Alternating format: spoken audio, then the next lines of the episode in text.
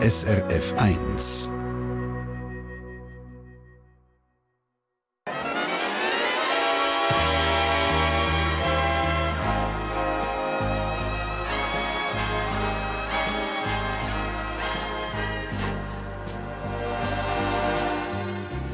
Persönlich.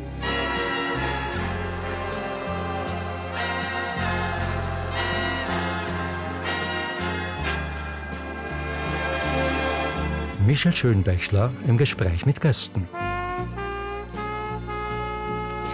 Es ist Sonntag, es ist Zeit fürs Persönliche, es ist Zeit für zwei Lebensgeschichten. Willkommen natürlich euch hier im SRF-Studio. Schön, dass ihr zu uns gekommen sind. Guten Morgen miteinander.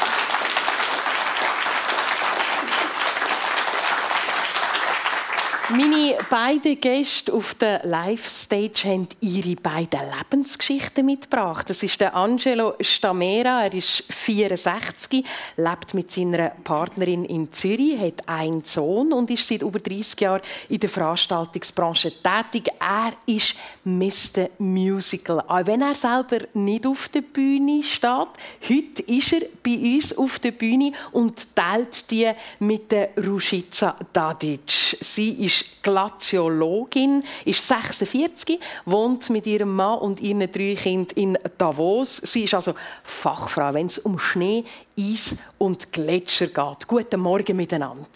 Morgen.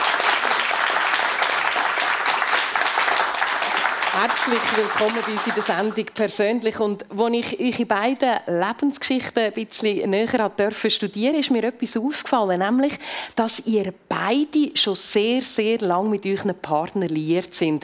Rušica, bei dir sind es fast 20 Jahre. Und da kennt man sich ja gut. Und ich, ich habe mir dann überlegt, wenn ich jetzt deinen Mann, den Hugh, würde fragen welche drei Begriffe kommen dir in den Sinn, wenn du Truschiza beschreiben würdest? Was würde er sagen? Ich habe ihn tatsächlich gefragt, noch gestern Abend. Ah. Um, und er hat gemeint, also er redet Englisch, hat das versucht zu übersetzen, so gut wie es geht. Mhm. Und das erste war ähm, bestimmt. Das ist ganz schnell gekommen, ohne dass er sich das hat überlegt Das zweite war ähm, effervescent und das übersetzt sich in sprudelnd. Mhm. Ähm, anscheinend ist das auch noch etwas. Und das letzte war schneeig. Anscheinend ähm, rede ich doch immer noch recht viel vom Schnee. Es ist natürlich deine Leidenschaft, der Schnee. Und, und ich nehme jetzt mal an, die Temperaturen, wie es eben nicht sind, es wird kühler und es hat Schnee in Davos. Das ist eigentlich die perfekte Umgebung für dich. Wie fühlst du dich, wenn es schneit? Weißt du, was passiert bei dir? Ähm, ah, ähm, Ruhe. Also ich habe das Gefühl, die Schneedecke, also wenn es schneit, wahrscheinlich, darum ist es so gut für Musical, tut recht viel ähm, Sound und Geräusch absorbieren. Also es ist, ich habe das Gefühl, es ist so wie ein frischer Start, die schöne Schneedecke. Also ich weiß, es klingt kitschig, aber ich finde es tatsächlich so. Also es ist einfach so, man tut mal so ein bisschen Schnee drüber und nachher kann man so ein bisschen wie von vorne anfangen und es ist auch so ruhig und mhm. ja. Kann man die neuen Fußabdrücke setzen? Genau, ja. Schnee. Ein frischer Start in die Sendung und die Frage nach den drei Eigenschaften. Ich möchte die natürlich gerade durchgeben am Angelo. Du bist seit knapp 30 Jahren mit deiner Partnerin, mit der Elisabeth, liiert. Welche drei Begriffe würden sie führen, um dich zu beschreiben? Ja, ich glaube, man müsste sie fragen. Ja. Aber äh, ich versuche es jetzt mal zu beantworten. Aha. Also, Zuverlässigkeit, mhm. Zielstrebig und ehrlich. Gehst du einig mit diesen drei Begriffen? Passen die? Ja. Sehr gut. Ja, ja.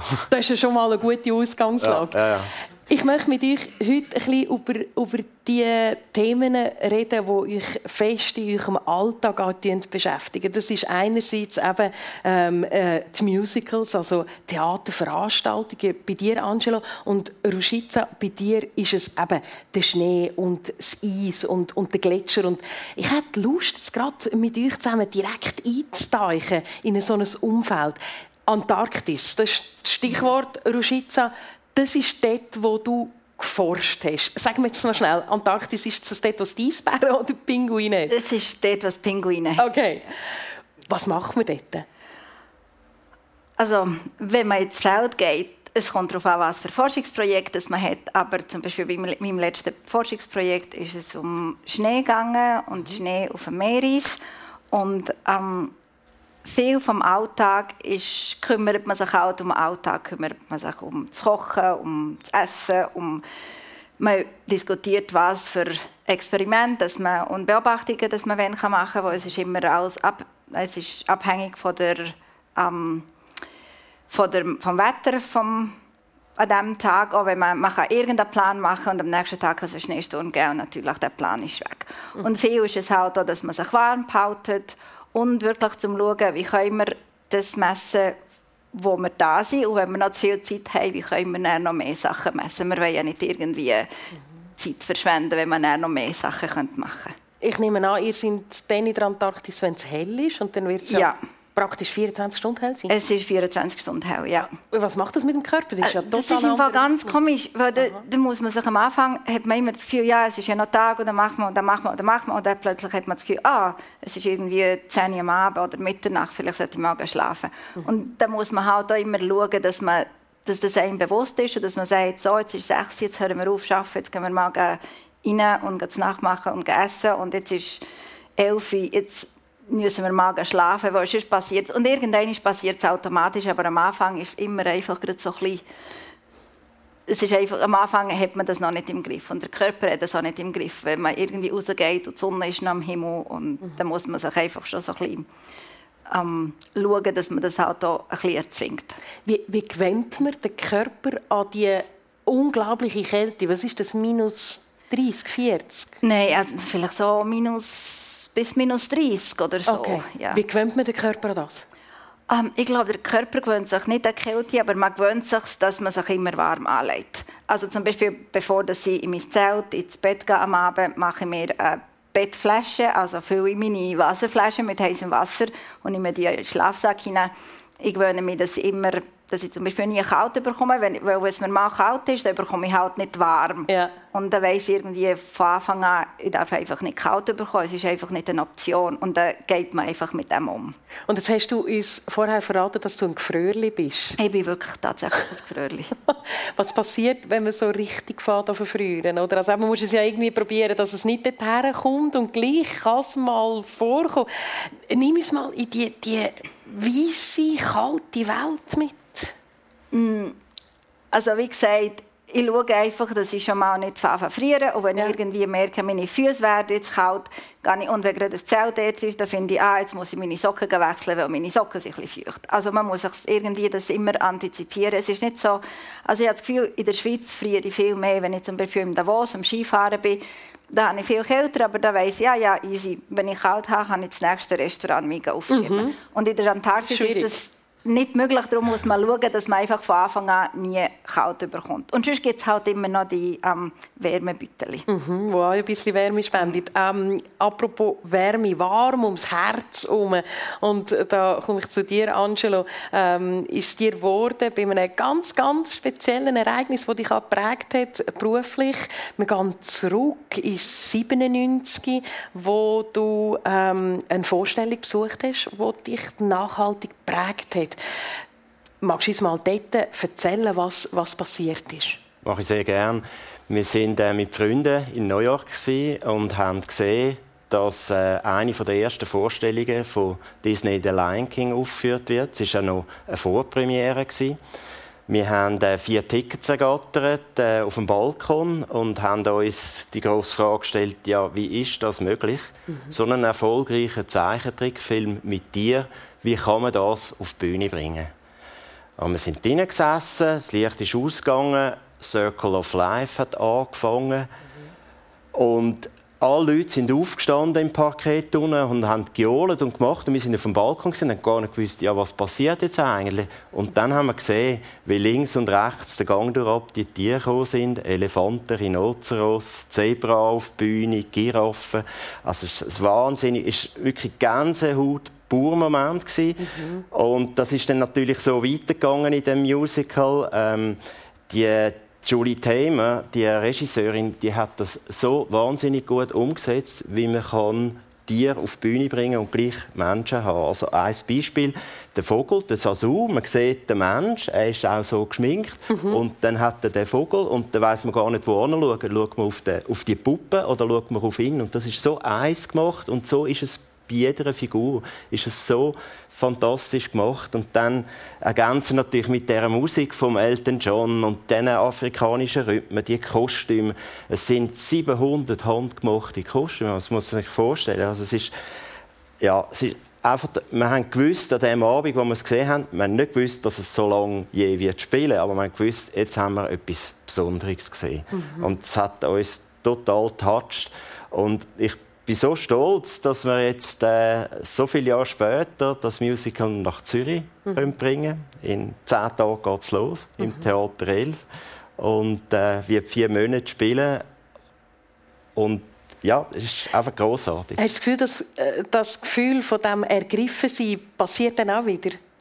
Ich denke es. Also, ich glaube nicht, dass das Publikum, das drin sitzt, wo keine Gänsehaut bekommt, dann stimmt etwas nicht. Also da, da, muss, man, da muss man einfach Gänsehaut mhm. bekommen. Mhm. Und äh, mittlerweile haben das Musical 110 Millionen Leute gesehen und ich sage immer, 110 Millionen können nicht irren. Mhm. Und es ist eine gigantische Produktion. Also es sind 110 Leute, die jetzt nach Zürich kommen, wo wir müssen schauen für Aufenthaltsbewilligungen, für äh, Übernachtungsmöglichkeiten, plus noch beim Aufbau sind noch zusätzlich 40 Techniker, die eingeflogen werden. Also es ist eine richtig grosse Kiste.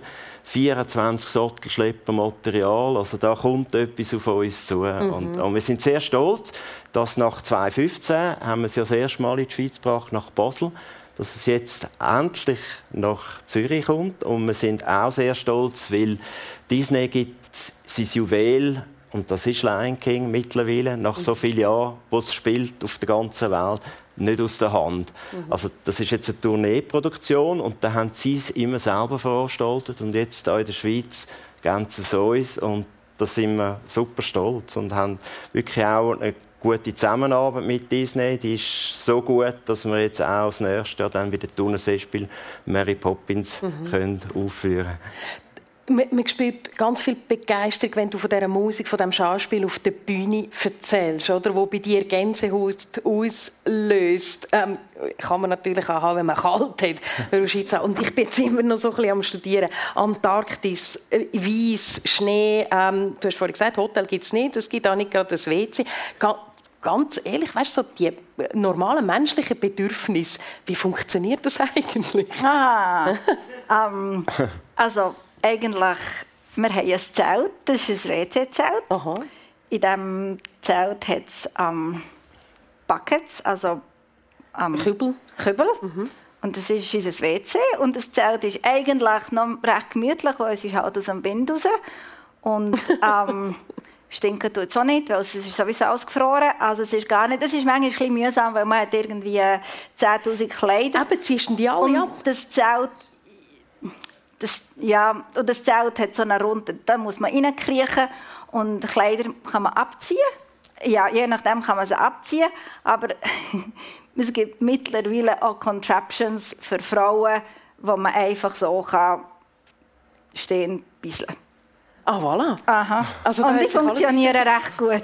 Okay, aber ist es daran gewöhnen, nehme ich jetzt mal an? Es ist ein daran gewöhnen, ja. Also es ist ein extrem komisches ähm, Stehend. Ja quasi mhm. ähm, das Geschäft erledigen. Ja, ja, genau. Okay, ich kann mir ich kann ein bisschen vorstellen. Ähm, also es ist wohnungsbedürftig, äh, es ist auch wohnungsbedürftig. Äh, das kann ich mir auch sehr gut vorstellen. Aber sagen wir jetzt mal schnell, äh, was mache ich dir ganz genau, oder so erklärt, dass ich es verstehe, was machst du an einem so Ort? Also weißt, Schnee.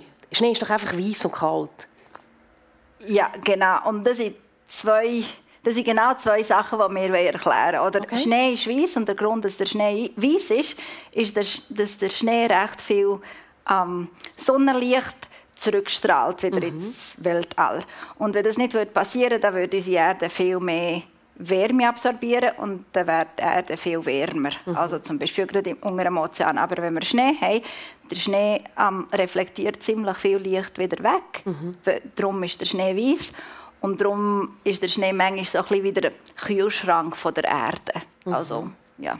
Also das heißt, du untersuchst den Kühlschrank von der Erde. Kann man das so kurz genau. zusammenfassen? Ja, ja, genau. Also man kann sich so ein bisschen vorstellen, wenn es ganz heiß ist im Sommer, tun doch die Leute so die, die Schutz, die Folie für das Auto. Ja. Genau. Und so ist so ein bisschen der Schnee über dem Ozean, über dem Meeres. Und wenn das weggeht, wenn es kaputt geht, wird das Auto natürlich mega heiß. Und dann ist, wenn Käse im Auto ist, hast du halt gerade das Fondue. Und das wollen wir ja nicht. also, und wir untersuchen halt die verschiedenen Schneeeigenschaften und wie sich die, der Schnee auf das Klima auswirkt. Wenn du an einem so einem Ort bist, dort forschst mehrere Tage, zum Teil auch Wochen, die Welt rundherum dreht, es passiert viel auf der Welt und du bist so abgeschlossen in, in deiner eigenen Welt.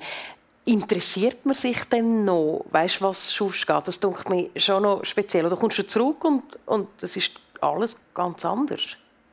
Man interessiert sich schon, aber manchmal ist die Kapazität nicht da. Also erstens haben wir wie den Kontakt mit der Außenwelt nicht und zweitens ist nur das alltägliche Leben plus ähm, Messungen, die man macht, plus die ganzen Instrumente, die überall sind, das zu unterhalten, braucht so viel Energie und halt auch das Zwischenmenschliche, dass irgendwie das andere wie keinen Platz hat.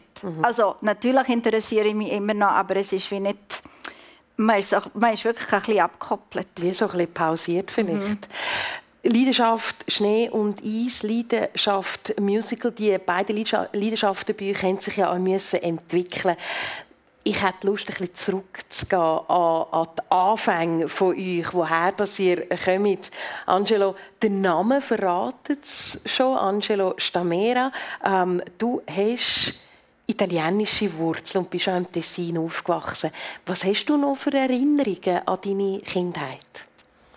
Also mein Vater war Italiener, das ist so. Und zwischen zwei und acht Jahren habe ich im Tessin gewohnt und habe ehrlich gesagt nicht mehr so wahnsinnig viele Erinnerungen an, an diese Zeit. Ich weiß nur noch, wir haben neben der Gärtnerei äh, gewohnt und die haben bei dem jährlichen Winzerfest haben die so einen Wagen gemacht und ich konnte einmal auf den, auf den Wagen gehen, auf den Blumenwagen. Äh, zusammen mit den Töchtern vom, vom Gärtner bin ich dort drauf gewesen.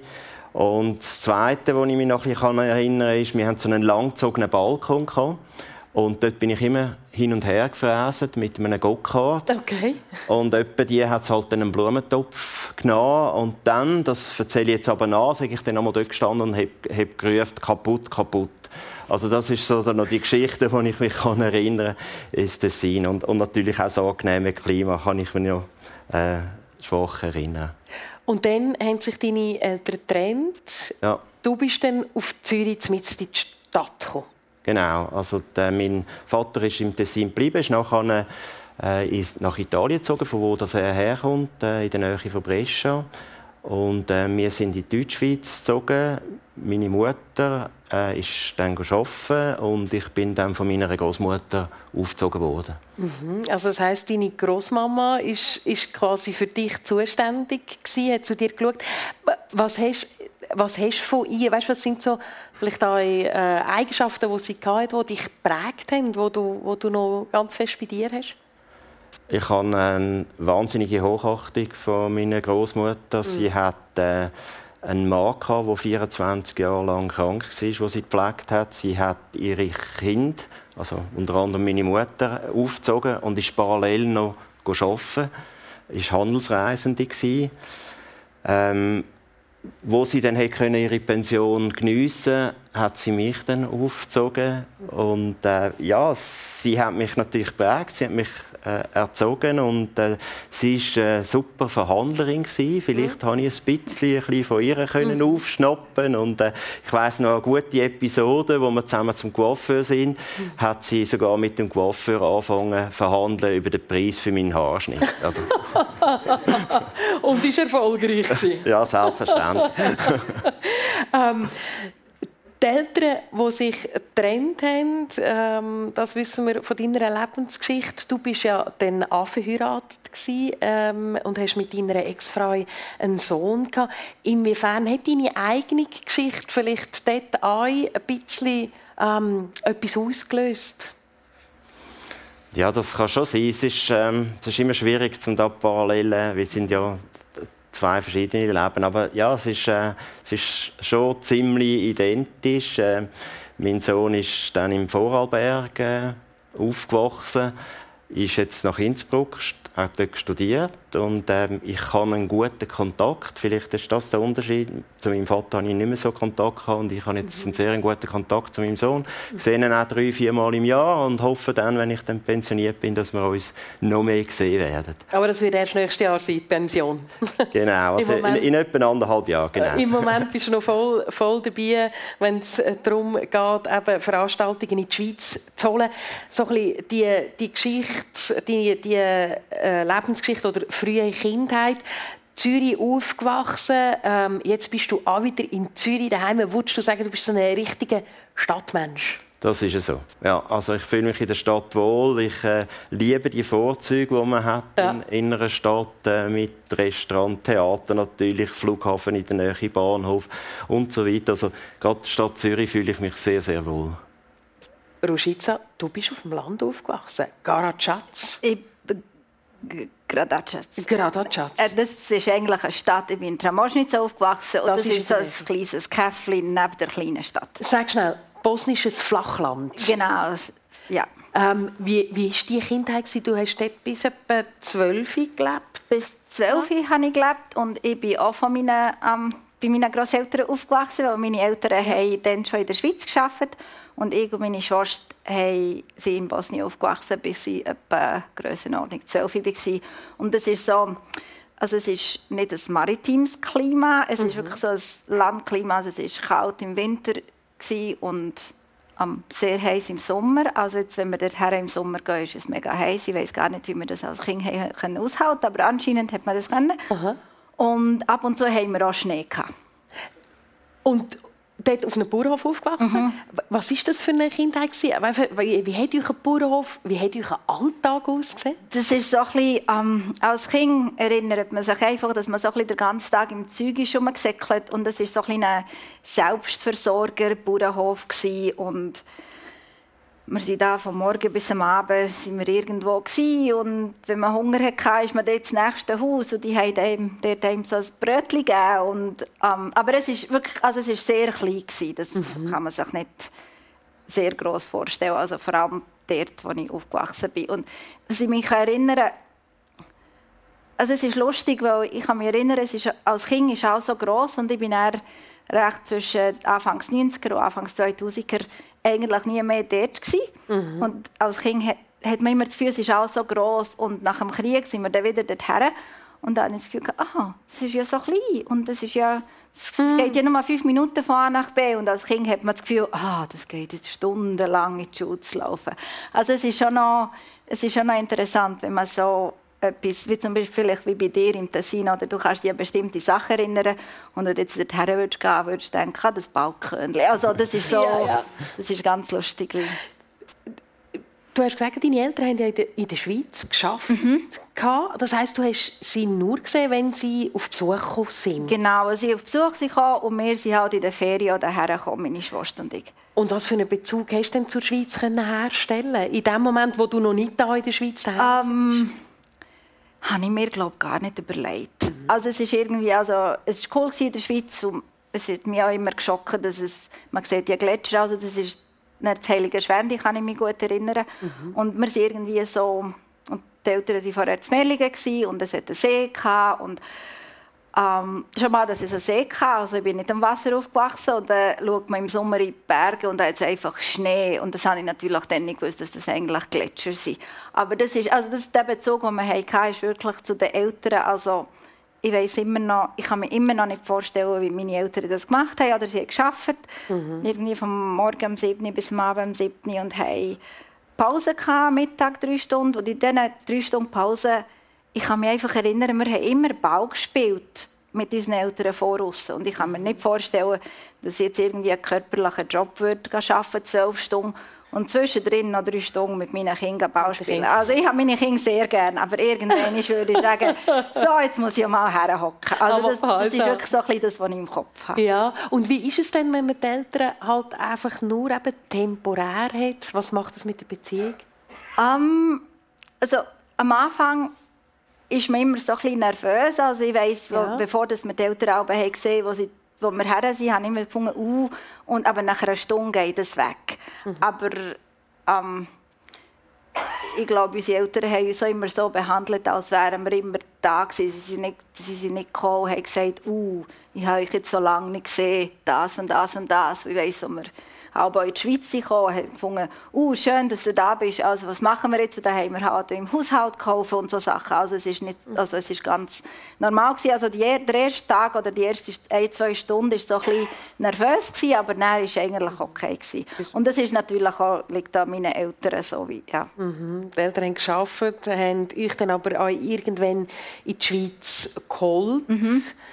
Ist das, ist das ein, ein, ein Schock für dich oder ist das mehr so Hey, jetzt wird die Familie wieder zusammengeführt? Ähm, äh, haben wir das auch schon überlegt. Und ich glaube, als Kind überlegt man sich einfach gar nicht ja. so. Ich meine, als Kind lebt man einfach und man macht einfach das, was man, was man macht. Und also ich habe nicht das Gefühl, dass ich das Gefühl hatte, ah, jetzt wird unsere Familie wieder zusammengeführt. Weil ja. in meinen Augen ist die Familie nie, also einfach Distanz auseinander gewesen, aber wir waren immer eine Familie. Gewesen. Und auch ich und meine Schwester waren halt immer recht zusammen. Gewesen. Also wir waren immer so ein bisschen unsere Mikrofamilie. Gewesen. Und das war schon so ein kleiner Schock. Gewesen. Aber ich muss sagen, ich habe mich sehr viel glaube aus, der, aus dem ersten Jahr kann ich mich glaube auch nicht erinnern. Ja. Und wenn ich mit meiner Schwester rede, sagt sie, ja, weißt du das nicht mehr? Und ich denke einfach, nein, also ich habe irgendwie das Gefühl, ich bin gekommen und am nächsten Tag oder vier Wochen später habe ich Deutsch können. Ja. Und sie sagt immer, ja, nein, nein, das war im Fall noch schwierig gewesen. Und ich habe das Gefühl, ich habe mir das wie irgendwo ja, aus meinem Kopf, aus, also das, das, da kann ich mich gar nicht mehr daran erinnern unglaublich anpassungsfähig als Kind. Oder einfach eine neue Situation. Ich bin jetzt da, neue Sprache, neues Umfeld, neue Schule und es funktioniert. Das sehe ich aber auch an meinen Kindern Ja. Oder? Ich meine, mhm. es ist, sie haben, meine Kinder haben auch nicht Deutsch können und, aber sie können sich auch irgendwie anpassen. Und ich habe das Gefühl, wenn man als Eltern das einfach sagt, cool, das ist jetzt eine coole Chance, eine coole mhm. Gelegenheit, die mhm. Kinder machen da einfach mit. Also, ich meine, diese Kinder sind so anpassungsfähig. Mhm. Von Bosnien direkt auf Heilige Schwende. Auf Heilige Schwende, genau. Meine Güte. Ähm, was hast, was, was ist der größte, äh, ich sage jetzt, äh, die größte der größte Unterschied von, von dem Bauernhof in Bosnien mit den Großeltern in das Heilige Schwende auf Bern? Ähm, Berner Oberland. Berner Danke für die Präzisierung. Äh, ähm, das ist also also die Landschaft ist einmal anders, ja. natürlich. Und ähm, die Gesellschaft ist ein bisschen anders. Also in Bosnien, das ist so ein bisschen, also ich meine, das war alles Bauernhof und da waren die ganze Zeit Leute rum und man ist die ganze Zeit so im Zeug rumgefisselt. Und das Heilige Schwende waren wir halt in einer Wohnung gewesen, im, im dritten, vierten Stock und da äh, schon immer so ein bisschen raus können. Aber es ist, und wir natürlich auch in Bosnien haben wir etwa ein Jahr bevor das in die Schweiz war, haben wir das Telefon gehabt, oder? Und da hat man nie irgendwie abgemacht, man ist einfach hergegangen. Und ich kann mich noch erinnern, hat eine Freundin von mir, die mit, mit mir dann in die Schule ist, eines Tages läutet sie mir an und sagt, darf ich zu dir spielen? Und ich finde, ja, klar doch einfach. und dann sagt sie, ja, willst du nicht mit deiner Mutter Frage. Und ich fand, was hätte meine Mutter damit zu tun, ob du zu mir kommst, spielen oder nicht? und nachher hat, glaube noch ihre Mutter mit meiner Mutter geredet und ich habe einfach die Welt nicht mehr verstanden, was das jetzt mit dem Ganzen zu tun hat. Und das ist natürlich so eine ganz andere Gesellschaft, wo man aufwächst, oder ja. ob du irgendwie so in einer, in einer Bauerngesellschaft bist oder in einer kleinen Gesellschaft, die halt auch recht geschlossen ist oder irgendwo, ich meine, Heilige Schwende ist nicht gross, aber es ist immerhin schon bisschen grösser. Also das ist, ich weiß noch, das hat mich... Und ich muss sagen, mir wird es immer noch warm ums Herz, wenn jemand zu mir kommt, ohne zu sagen, dass ich bei mir kann man einfach beim Haus vorbeiläuft und einfach sagt, komm, ich komme jetzt auf einen Kaffee. Also das erinnert mich so ein bisschen an meine Kindheit. An die Herkunft. Und ein Unterschied, oder respektive was sich verändert hat, aus der Ruschica ist Druscheln geworden. Oh ja. ja. Also das ist mit den Berner, ähm, ich glaube, du wärst schon nicht lange Michelle Piper mit den Berner. Nein, nein, nein, nein. Und Angela ganz sicher. Also ich glaube, Berner haben so, so ein bisschen, die Namen tut man immer so ein bisschen kürzen ich sage jetzt nicht für Hund, aber meine Schwester, sie ist Anita, und sie hat sich recht müssen wehren, damit sie nicht zu einer Andle wird, glaube ich. Ja. ja. Aber für Ruscheln für dich ist okay? Das ist okay. Also ich meine, meine, es nennen mich eigentlich alle Ruscheln und das, ja. Es passt perfekt. Ja, ja. Äh, jetzt haben wir so ein bisschen die Kindheit nachgezeichnet äh, auf dem Land und äh, man, man merkt es ja auch, du hast ja dann wahnsinnig schnell auch Deutsch gelernt, bist dieser Sprache mächtig, ähm, hast dich schnell können anpassen ähm, Angelo, ich schaue dich an und habe noch so ein bisschen in Erinnerung, dass du mir gesagt hast, ich bin schon recht ein Luisbub und bin dann so ein bisschen zum Streber geworden. Magst du so ein bisschen die Entwicklung nachzeichnen? Was ist dort passiert? Ja, also, als wir dann in die Deutschschweiz äh, gezogen sind, äh, hatte ich am Anfang recht Mühe in der Schule, speziell mit dem Deutsch, weil ich kann, ja, ein bisschen Italienisch äh, haben wir ja dann im, im Tessin und, und also respektive ein bisschen Deutsch habe ich gelernt äh, im Tessin, aber einfach nicht so gut. Und dann konnte ich einfach nie richtig können einhängen in der Schule und es ist immer schlechter geworden und äh, ja, hatte dann einfach auch sehr viel Fläsen im Kopf gehabt. Und dann im zweiten der Sekundarschule hat es einfach nicht mehr gelangt. Da mhm. bin ich sitzen geblieben. Und äh, das ist dann für mich ein unheimlicher Weckruf gewesen. Ähm, das ist dann der berühmte Schalter, der dann auf einmal gekippt hat. Mhm. Und ich bin 180 Grad anders geworden. Bin auf einmal gut geworden in der Schule. Dann bin ich in die Lehre, ich habe im Reisebüro Lehre gemacht.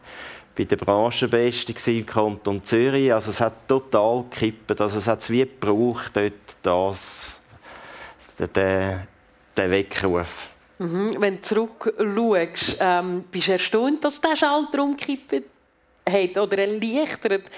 Ja, natürlich sehr erleichtert, dass das passiert ist. Ich weiß aber heute noch nicht, wie es passiert ist, aber es ist und da bin ich sehr, sehr froh und habe meine Einstellung zur Arbeit natürlich dann nie mehr geändert und die ist so, wie sie ist und darum mhm. habe ich dann den Weg gemacht, den ich gemacht habe. Die Arbeit, die dich unter anderem auch immer wieder auf das New York gebracht hat, was hat dich, du hast ja dort gelebt, was hat dich an dieser Stadt so fasziniert, dass du dort wie nicht davon weggekommen bist? Ja, ich habe im Reisebüro die Lehre gemacht ja. und dann im dritten Lehrjahr bin ich mit einem Kollegen zwei Jahre, äh, zwei, zwei Jahre, zwei, zwei Wochen nach New York gegangen. Also wer macht schon Ferien? Zwei Wochen in New York. Ich habe es gemacht.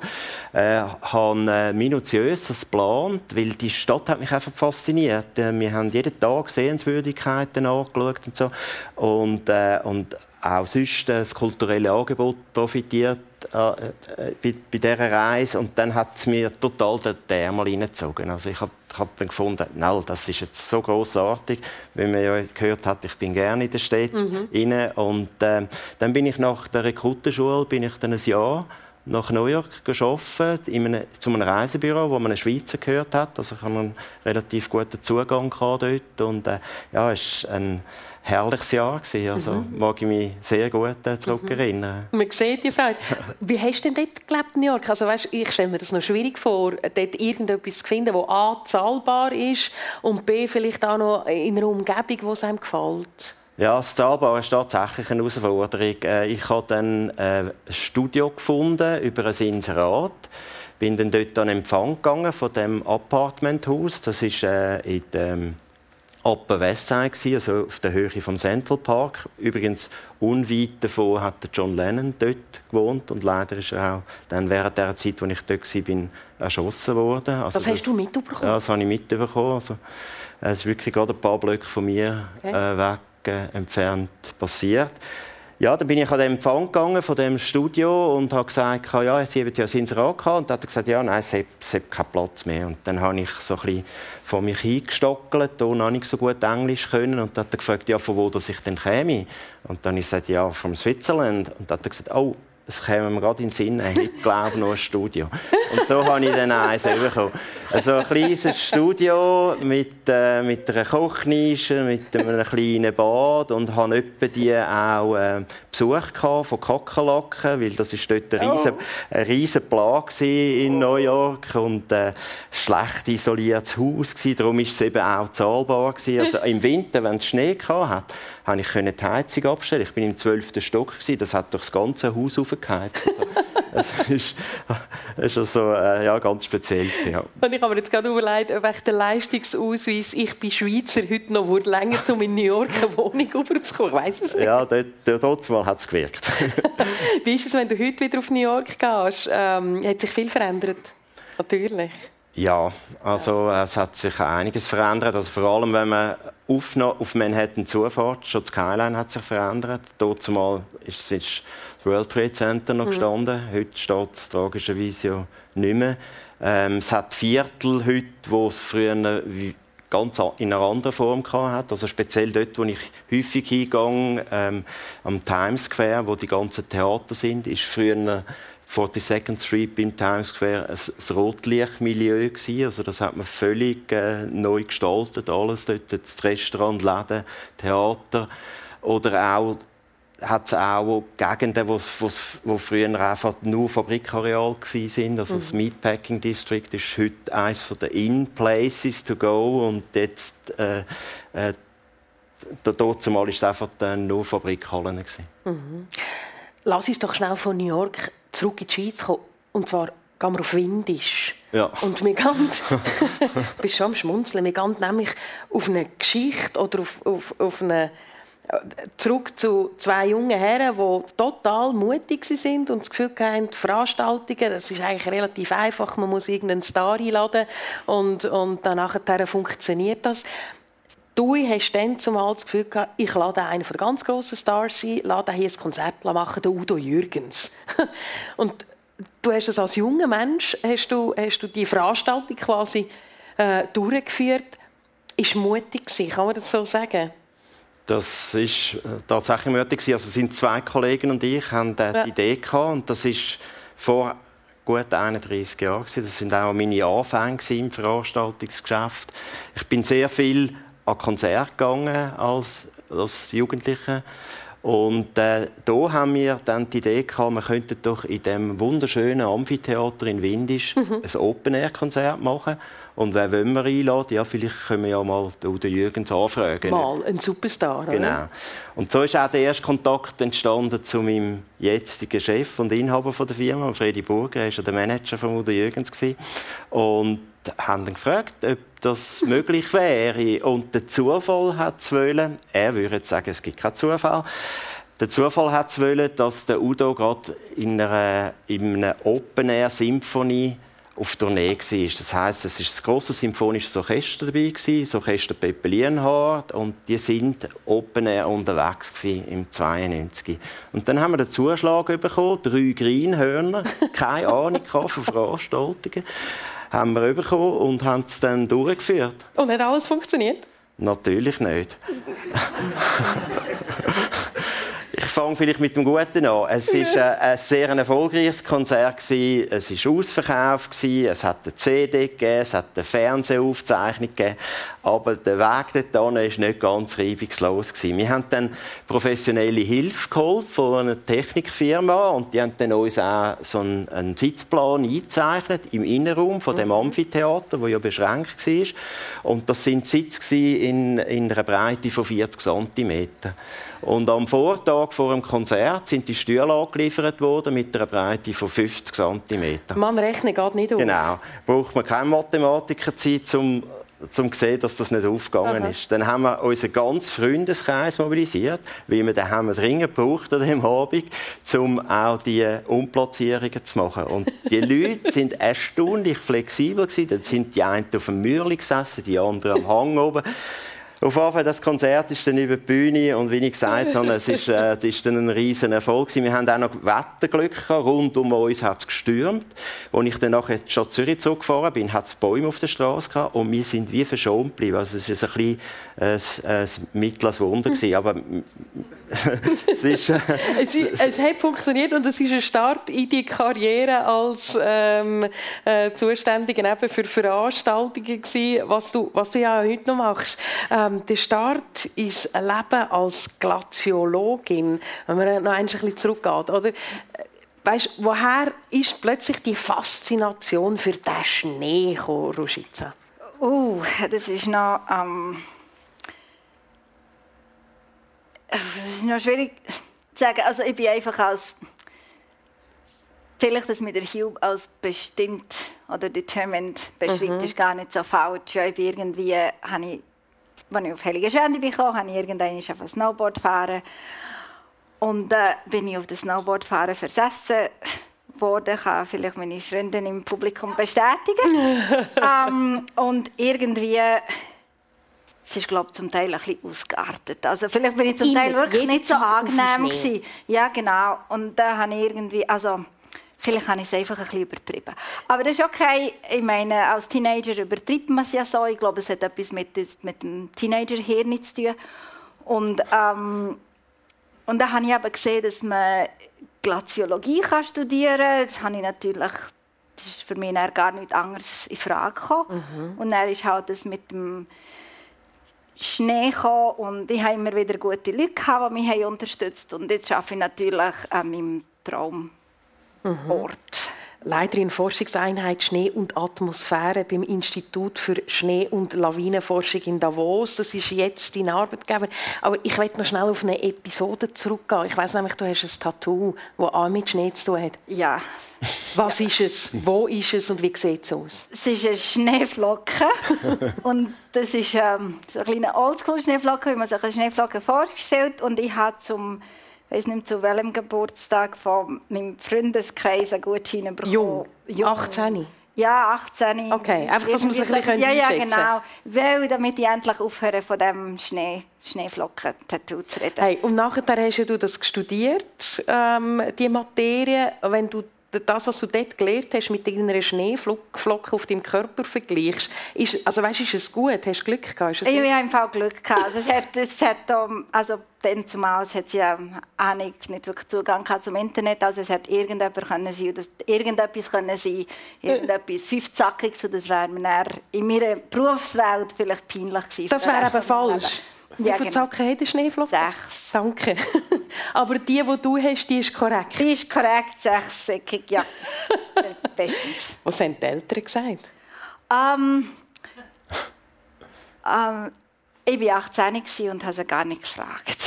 Wissen sie überhaupt, dass du das hast? Ja, ja, ja, ja das haben sie schon gewusst. Ich, also, ich habe irgendwann habe ich sie gefragt und dann hat mein Vater gesagt, ja sicher nicht, geht es eigentlich noch. Ich habe gefunden, ja, pff mache ich einfach, so kannst du es gar nicht. Das war Winter und er hat das irgendwie lange nicht gesehen. Und irgendwann hat er gefunden, ja, geht das jetzt weg? Und er gefunden, nein, nein, das ist, richtig, das ist echt. Und er hat gefunden, das ist sicher nicht echt. ist er weggelaufen und hat er immer, irgendwann hat er gefunden, oh, das ist, glaube ich, doch echt. Ja, und also, es ist auch jetzt mit 46 noch da, die Es ist immer noch da, genau. Du hast ja dann auch in den USA noch äh, deine Studien absolviert und dann habe ich ähm, etwas gelesen, was ich eigentlich noch spannend finde. Du hast dann den Hugh kennengelernt. Auch er beschäftigt sich mit dieser Materie. Jetzt habe ich äh, äh gelesen, zwei Glaziologen treffen sich im Sommercamp. Ja. Was genau haben die dort gemacht? Um, ähm, das ist so eine Summer School, wo wir uns gelernt, kennen im, für Doktoranden, die mit Kryosphäre, mit Schnee und mhm. Gletscher zu tun haben. Mhm. Und Ihre Beziehung war ja zuerst eine Fernbeziehung. Gewesen. Dann zumals 2000er, 2005, da haben wir noch nicht schnell ein Smartphone. Gehabt. Wie sind Sie in Kontakt geblieben? Um ähm, Skype hat es dann schon gegeben. Immerhin. Aber es hat einen Zeitunterschied gegeben. Wir haben recht viele Briefe geschrieben. Das ist noch, yeah. ja, das ist noch so, Machen noch so schön noch? Nein, heute machen wir es nicht mehr, aber sollten wir vielleicht wieder rein. Also es war noch schön, weil du hast irgendwie halt etwas, etwas zum Haben, zum Anlängen. Aha. Das ist noch schön. Ja, ganz viel Schocke von von der Schweiz in die USA geschickt. Er hat dann zumal in den USA studiert. Und er hat dich nachher auf Neuseeland geholt. Er ist ja gebürtiger Neuseeländer. Mhm. Ihr habt mehrere Jahre dort gelebt, bevor du vor einem Jahr wieder zurückgekommen bist in die Schweiz. Mhm. Was, was vermisst du an Neuseeland? Ähm, der Ozean vermisse ich, muss ich tatsächlich sagen, obwohl ich nicht so ein Ozeanmensch bin. Mhm. Ähm, Neuseeländer sind ja extrem nette Leute, also sind extrem nette und extrem freundliche Leute. Ich vermisse natürlich die ganzen Leute, die ich kenne halt in Neuseeland. Ähm, ich vermisse meine wunderschöne Küche. Ähm, ja, ich glaube, es hat jedes Land so ein bisschen für sich. Also es ist die Länder sind einfach anders. Aber mhm. ich glaube, das, was ich so richtig vermisse, ist der Ozean und der Wind. In Wellington windet es mega. Das hätte ich nie und auch ich finde, ah, zum Glück ist das weg, aber ich vermisse so ab und zu so richtig starken Wind. Mhm. Jetzt hast du ihn in die Schweiz geholt, deinen Partner, jetzt ist er auch da. Damit verzichtet er, hast du mir erzählt, ein bisschen auf die eigene Karriere, damit du eben die Möglichkeit hast, dass du genau. durchstehen Also er arbeitet immer noch. Also ja, ja. Er, arbeitet immer noch in der, er ist in Glaziologie, er arbeitet mhm. in der Glaziologiegruppe, der ETH oder WSL und hat aber, schafft jetzt halt auch weniger ähm, als ich und, ähm, aber Davos ist natürlich, also ich bin nicht sicher gewesen, ob er auf Zürich wäre gekommen, tatsächlich, mhm. aber, ähm, oder ob wir auf Zürich wären gekommen, aber Davos ist halt wirklich recht cool zum, auch mit den Kindern, oder es ist alles da, man kann irgendwie bis vor zu Skifahren und es ist, man muss sich nie Sorgen machen, weil das kennt so ein jeder, jeder. Also mhm. es ist recht easy, in Davos Kinder aufzubringen. Mhm. Angelo, du und deine Partnerin Elisabeth, seit fast 30 Jahren sind ihr liiert. Ihr habt auch zusammen gearbeitet. Ähm, du hast sie abgeworben vom ehemaligen, äh, von ihrem ehemaligen Arbeitgeber, weil sie so gut gearbeitet hat. Was, was hat dich überzeugt, mit ihr dann auch noch eine Beziehung einzugehen am Arbeitsplatz? Ja, wir haben sehr schnell gemerkt, dass wir gut harmonieren. Mhm. Ähm, ja, wir haben gleiche Interessen gehabt. Dort haben wir beide Tennis gespielt. Äh, ja, und so hat sich dann das eine zum anderen ergeben. Und, äh, wir haben ja hier noch nicht gewusst, wie lange dass wir dann werden zusammen sein werden, aber es hat dann funktioniert. Und, ja, die Liebe ist auch nicht immer so Mathematik und es hat dann einfach, mhm. äh, hat dann einfach gegeben. Ihr seid früh miteinander schon ähm, mit der Familie an in die Ferien gegangen. Es gibt so eine Geschichte, die ich darauf anspiele, wo, wo ihr glaub, irgendwo auf einem Schiff sind und man dich durchaus hätte komplett können falsch verstehen was ist denn passiert? Ja, es ist tatsächlich eine lustige Geschichte. Wir sind äh, in den Anfängen unserer Beziehung sind wir eingeladen worden von ihrer Schwester und ihrem Schwager auf den Bielersee. Die hatten dort ein Schiff gehabt.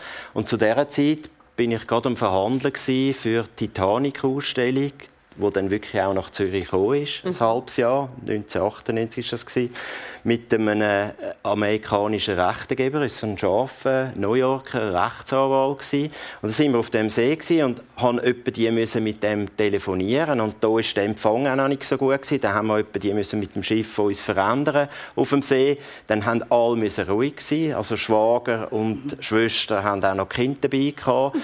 Und ja, es ist auf der einen Seite eine lustige Situation gewesen, über die Titanic verhandeln auf einem Schiff und auf der anderen Seite ist es auch ähm, nicht so eine angenehme Situation für mich, weil das ist so quasi der Einstand gewesen, in die Familie von, ja, genau. von, der, von, der, Elisabeth und äh, ja, heute lachen wir darüber, heute gehen wir auch zusammen in die Ferien jedes Jahr, also das ist, ja...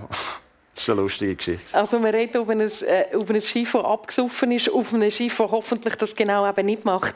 Ähm, ihr, sind, ihr habt eben auch lang zusammen gearbeitet, fast 30 Jahre. Ich stelle mir das noch schwierig vor. Nach Feierabend geht man heim. Über was redet man denn?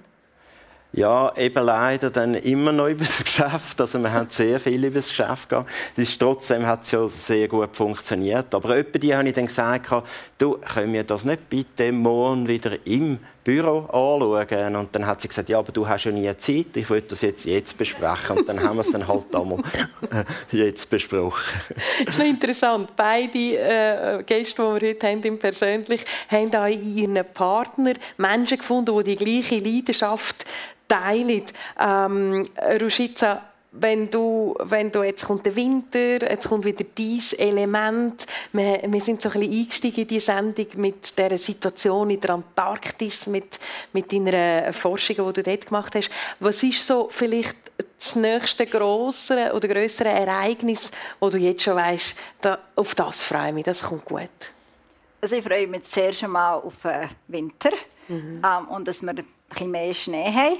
Und ähm, also ich muss auch sagen, bei uns ist es so ein bisschen, weil der Hugh und ich machen so ein bisschen Ähnliches. Also er hat im Moment ist er so eine recht grosse Expedition am organisieren, wo er aber nicht geht in die Antarktis. Und das ist auch so, also ist auch für mich immer wieder spannend, weil er ja mega coole Forschung gemacht und halt einfach so ein bisschen dort an der Peripherie äh, Teil dabei sein. Mhm. Aber ähm, im Moment habe ich ein Projekt, das noch zwei Jahre läuft, das in Neuseeland angefangen hat, wo wir letztes Jahr recht viele Daten haben am, am genommen in der mhm. Antarktis und jetzt eine Studentin von mir mit diesen Daten arbeitet. Und das ist natürlich mega spannend, was dort rauskommt. Mhm. Ja, interessant. Vielleicht kann man das irgendwo mal nachlesen in einem Fachmagazin. Ja, bestimmt, ja. Sehr gut. Ähm, Geht aber auch ein bisschen länger. Ja, ja. das, ist, das ist auch richtig so. Das soll ja auch richtig erforscht sein. Ähm, Angelo, vielleicht zu dir. Ich glaube, das ist klar, welches Ereignis das dich, was dir wieder ein Strahlen in die Augen gibt. Ja, über die erste Woche geht es los. Mhm. Lion King Premiere im Theater 11 und auf das freue ich mich ganz, ganz fest. Ich freue mich darauf, das auch mit dem ganzen Team können zu feiern, das so lange geschafft hat für das, mit Freunden, Familie, Geschäftspartner. Es ist für mich sicher einer der Höhepunkte meiner Karriere, äh, die Premiere. Und äh, vor allem, weil wir ja so lange geplant haben. Also wir sind eigentlich schon dran vor der Pandemie. Also es hat mhm. so viel Zeit gebraucht und jetzt, jetzt ist es endlich so weit. Gibt es noch Tickets oder bin ich schon ein bisschen spät? Jetzt sollte ich unbedingt schauen. Das, genau, das können wir ja dann im Nachgang von dieser Sendung noch besprechen. Ihr genau. zwei miteinander. Unsere Gäste, es hat mich sehr gefreut, dass ihr da sind. Rushica Ruschle Tadic und Angelo Stamera. Schön, dass Sie sich für unsere Sendung interessiert haben und vorbeigekommen sind. Ich wünsche allen einen wunderbaren, angeregten, inspirierenden Sonntag und bis bald wieder einmal. Schönen Tag. Gracias.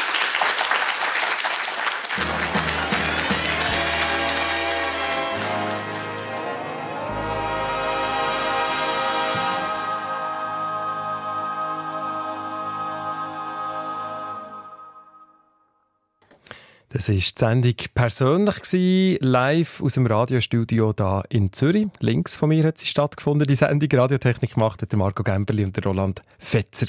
Nächsten Sonntag zu Gast sind Milena Moser, Schriftstellerin, und der Toni Kurz, er ist Unternehmer. Die Milena Moser hat schon als Mädchen angefangen, Geschichten zu schreiben und ist fest entschlossen, mal Bücher herauszugeben.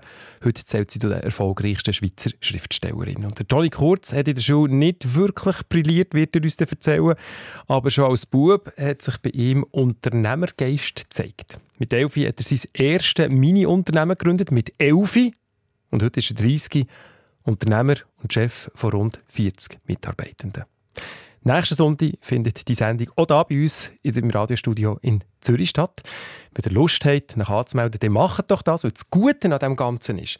Ihr könnt einerseits die ganze Sendung live mitverfolgen und andererseits könnt ihr noch schnell bei uns ein bisschen vorbeischauen, wie das so zu und her geht in diesem Radio. Da, im Studio, ein bisschen zu mir kommen, ein bisschen die Wärme spüren und zeigen euch gerne, wie das Radio ein bisschen funktioniert. Nächsten Sonntag hier bei uns im Radiostudio und anmelden könnt ihr noch online unter srf1.ch.